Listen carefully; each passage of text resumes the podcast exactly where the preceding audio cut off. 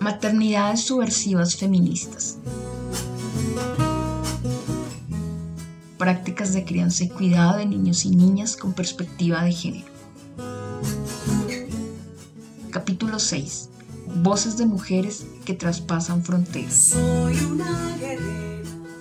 una serie radial producida por Carol Arevalo 2021.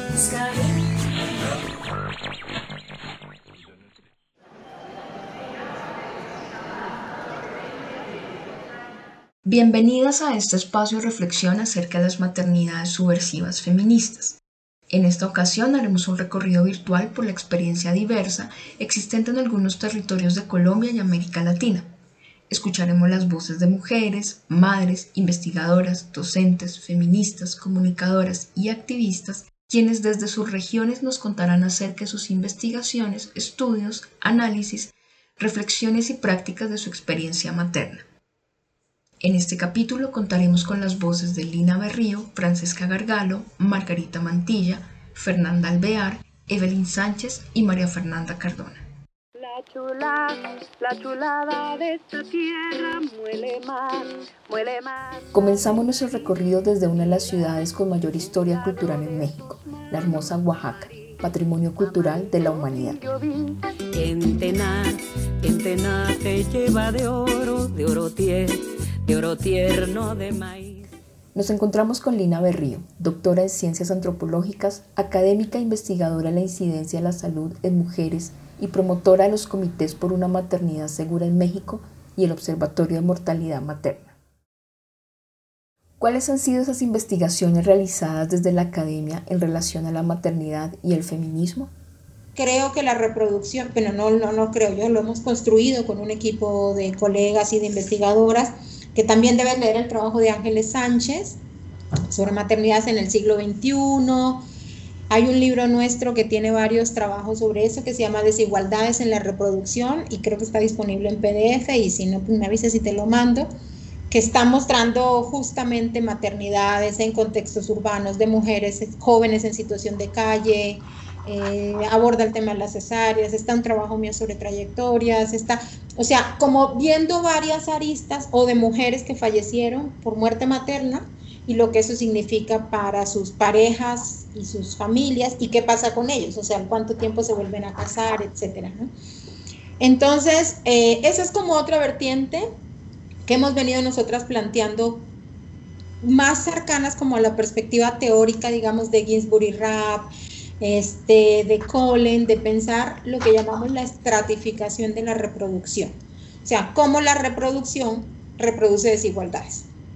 Desigualdades de todo tipo, digamos. Y entonces eh, también está jerarquizada y hay ciertas mujeres, ciertos cuerpos a los que se les impulsa a reproducirse y otros a los que se les niega esa posibilidad en términos biológicos, digamos, pero también en términos del ejercicio de la maternidad como un proceso, eh, maternidad y crianza, digamos, ¿no? Entonces, por un lado está el marco de los circuitos internacionales de cuidado, o sea, la migración asociada a las tareas de cuidado, donde efectivamente, pues, mujeres pobres terminan dejando a sus hijos a cargo de sus propias madres, hermanas, etcétera, para cuidar los hijos de otras mujeres en otros lugares insertas en el mercado laboral. ¿no? Eso es un poco lo que, lo que estaría en el fondo de esta discusión sobre estratificación de la reproducción, cómo está inserta en circuitos económicos eh, que van más allá del deseo, de la voluntad. O sea, no es una discusión ni, ni psicológica ni nada, no va por allí nuestra aproximación, sino más bien desde cómo se construyen ciertas normas culturales, normas de género,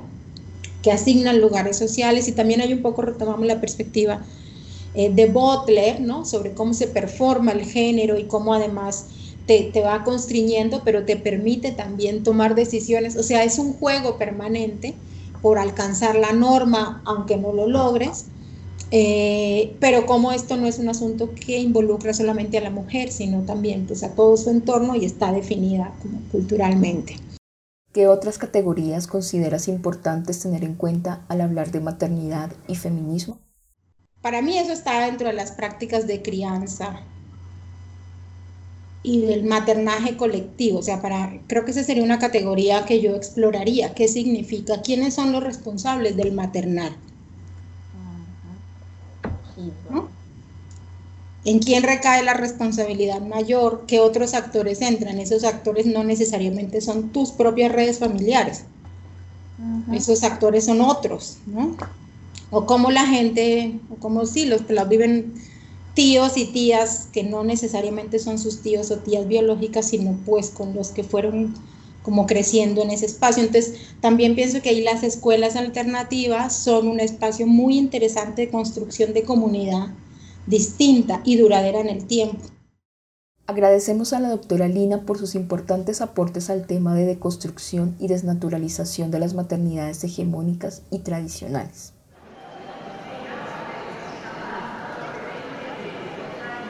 Continuamos nuestra travesía y nos vamos a Ciudad de México. Allí platicaremos con dos invitadas más. Llama la mal querida, mujer que llegó del campo, la que guarda bajo el vientre la semilla de la vida.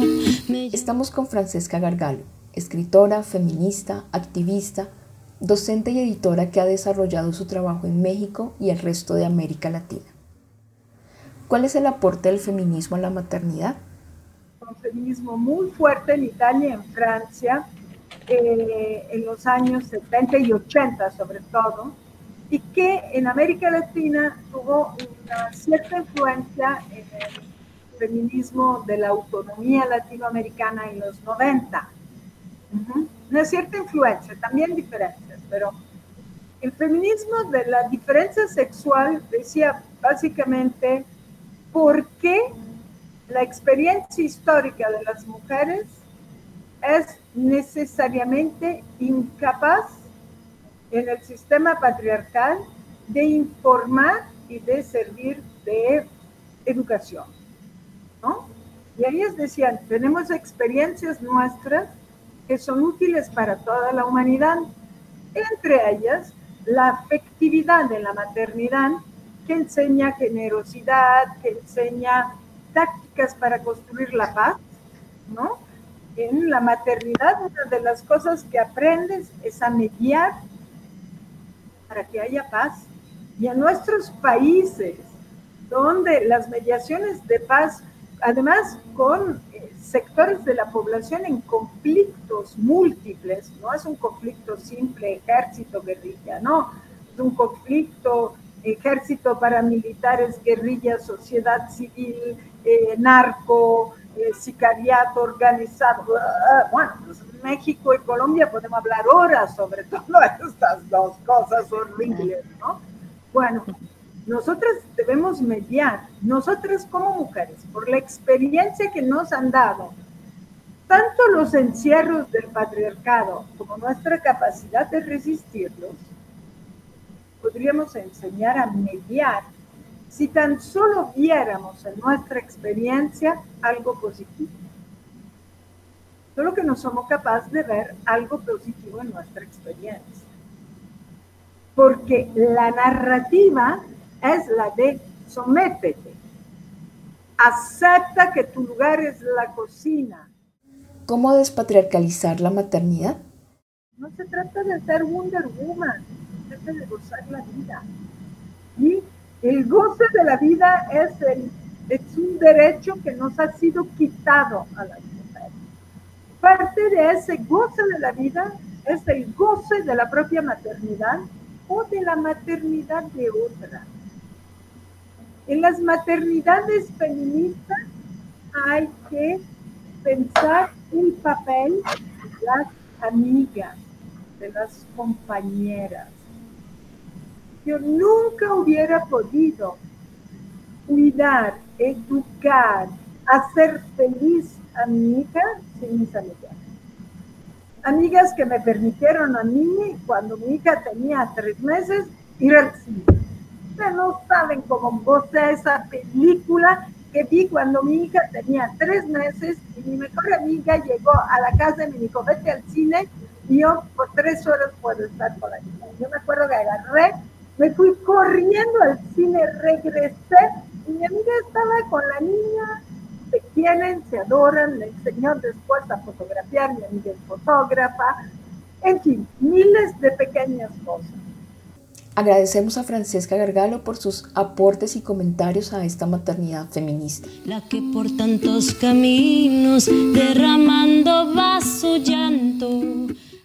Continuamos con Margarita Mantilla, psicóloga feminista y creadora de Tallercitas Feministas, un espacio dedicado a realizar talleres para niñas y mujeres con temáticas desde la perspectiva feminista. ¿Cuáles son esas posturas feministas que resaltan la experiencia materna como la posibilidad de transformar y cambiar los constructos socioculturales?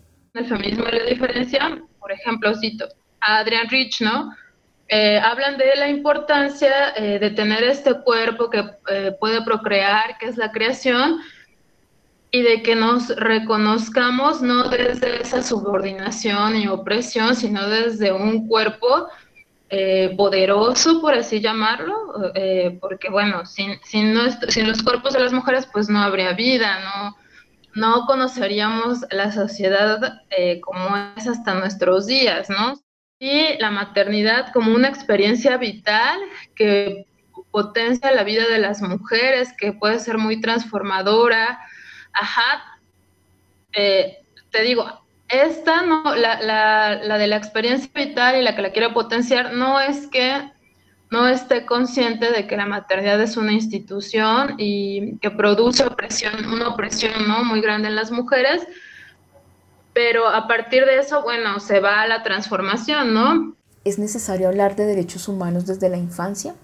Tú lo sabes, la maternidad es ineludible a la infancia, entonces hay un vínculo directo, sin infancia no hay maternidad, o bueno, sin hija, sin hijos, sin criatura no hay maternidad. Eh, entonces estoy poniendo mucho énfasis en, las criaturas, en los niños y en las niñas. me interesa ahí sí, porque por hacer del destino eh, caí en un diplomado de derechos humanos y eh, gestión cultural desde la óptica de la paz pues le vi la utilidad, porque finalmente es el lenguaje del patriarcado. O sea, el patriarcado habla en términos de derechos humanos. O sea, hay que criticarlo desde el feminismo, hay que criticar esa óptica. Entonces sí sirve como herramienta para lograr eso que a mí me gustaría bastante, esta liberación eh, de las mujeres y todo ser oprimido del sistema patriarcal. Sirve bastante y entonces me estoy enfocando en los derechos eh, de las niñas, bueno, de la infancia y de la juventud, ¿no? Agradecemos a Margarita por estos avances en materia de derechos humanos en la infancia. Y de Ciudad de México nos vamos a Santiago de Chile.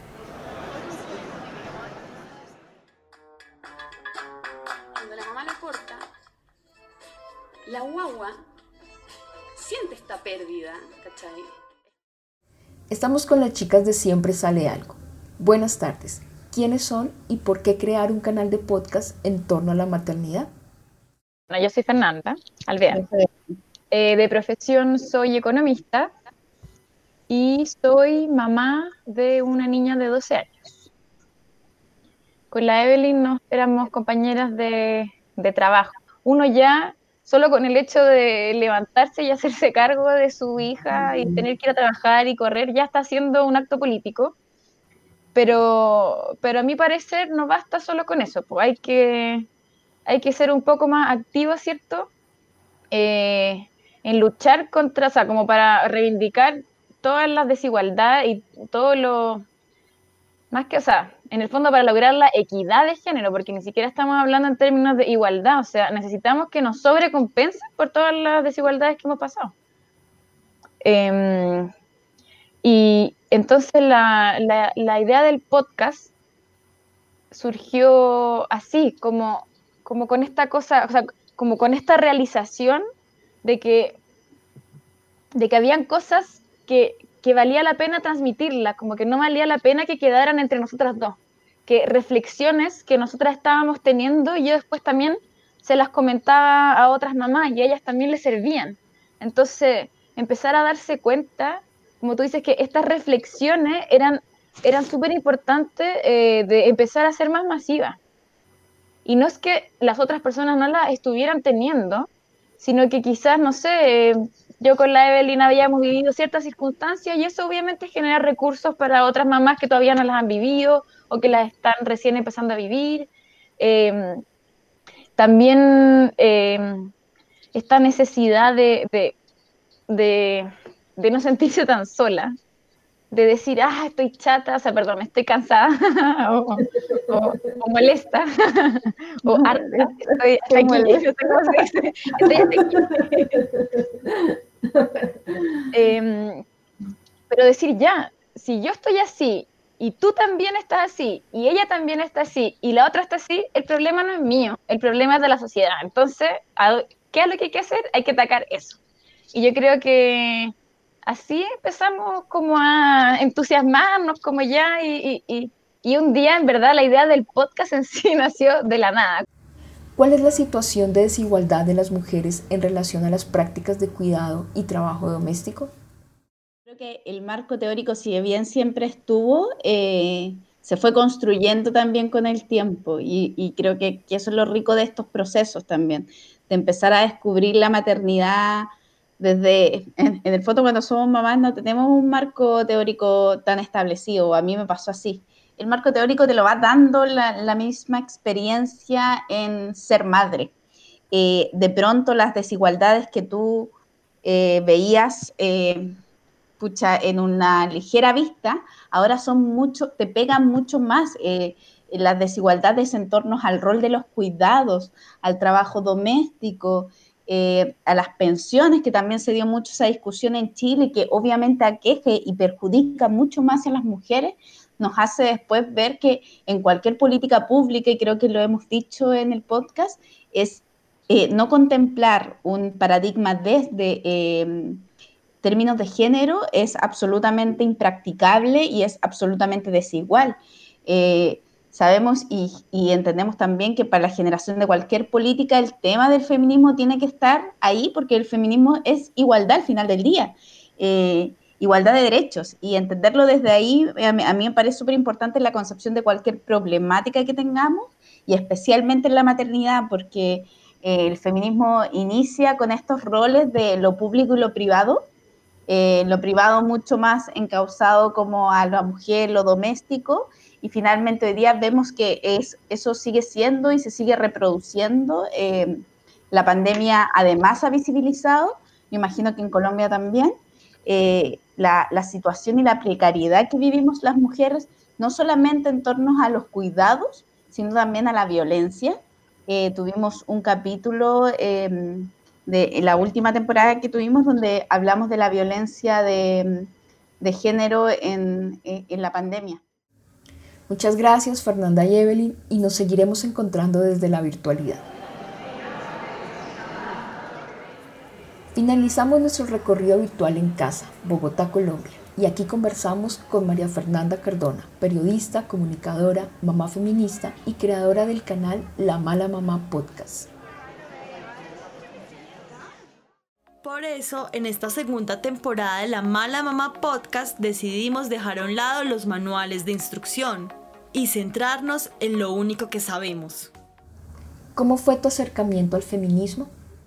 cuando fui mamá, pues me sentía muy sola, eh, tenía como muchas preguntas, eh, digamos que la maternidad, pues cuando obviamente tú cumples un rol que es tradicional, porque pues la maternidad sí es un rol tradicional, pues también te empiezan a decir como, eh, bueno, ahora tú vas a estar en la casa, ahora tu compañero va a ser el proveedor, ahora tal cosa.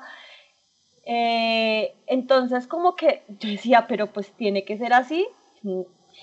Y, y, sobre todo, digamos que lo que fue, lo que más me llevó al feminismo, o cuando yo dije, tengo que entender mi maternidad de otra forma, fue el no haber sentido amor a primera vista por mi hijo, haber entendido que el instinto materno no existe, eh, y haber entendido que el amor y el vínculo, como todo en la vida, se construye y que por lo tanto no por ser mujeres tenemos que ser madres o tenemos que querer ser madres o tenemos que saber maternar.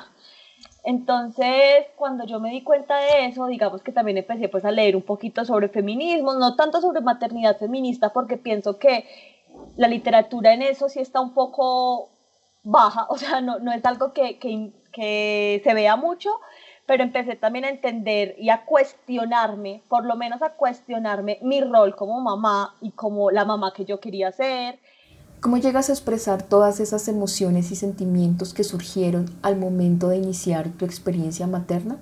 Eh, mi forma de, de, transitar mis emociones y es escribiendo, o sea, siempre ha sido así, a mí me gusta escribir, yo pues hago una maestría, bueno, hacía una maestría en periodismo y finalmente es a lo que me dedico, que es escribir, comunicar, eh, toda la cuestión. Entonces, como que empecé a hacer eso y me volví también muy adicta a las cuentas de Instagram de maternidad. Eh, si bien muchas actualmente ya no las sigo porque me parecen súper impositivas y, pues les tengo muchas críticas, sí eh, me volví súper adicta porque era mi forma de tratar de entender qué es lo que me estaba pasando, entonces tuve problemas con la lactancia y así encontré, eh, por Instagram encontré mi asesora de lactancia, por Instagram también entendí un poquito lo del vínculo porque me encontré con una psicóloga que fue capaz de explicarlo, o sea, como que vi muchas cosas y como yo siempre he comunicado y siempre he escrito, dije, pues no, yo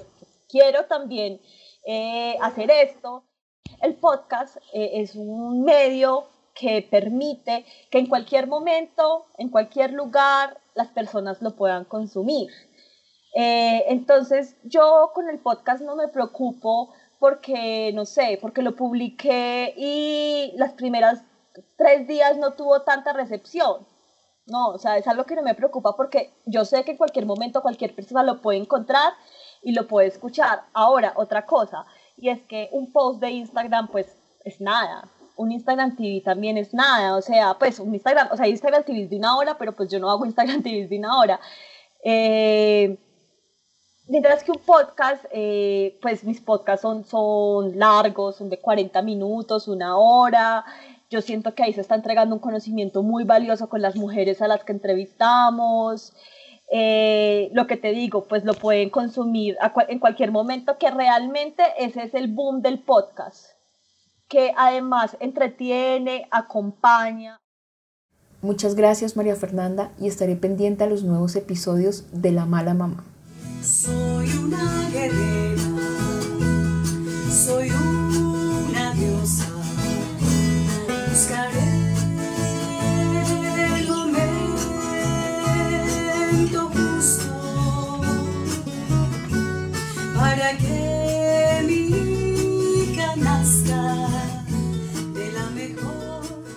posibilidad de escuchar otras voces a través de este recorrido virtual por diferentes territorios nos permite encontrarnos con la experiencia de estas mujeres que reflexionan acerca de otras alternativas de maternar, que resaltan la importancia del maternaje en colectivo e involucrar a otros y otras en el proceso, el papel fundamental de las amigas y compañeras, la necesidad de hablarle a los niños y niñas acerca de derechos humanos como herramienta de liberación del sistema patriarcal, la posibilidad de expresar estos sentires y reflexiones a través de medios de comunicación con el fin de transmitirlo a otras mujeres que también se cuestionan al respecto.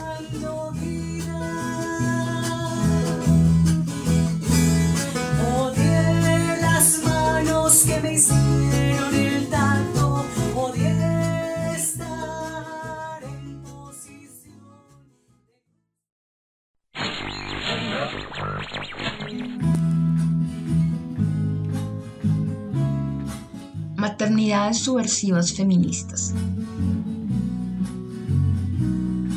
Prácticas de crianza y cuidado de niños y niñas con perspectiva de género. Una serie radial producida por Carol Arevalo 2021.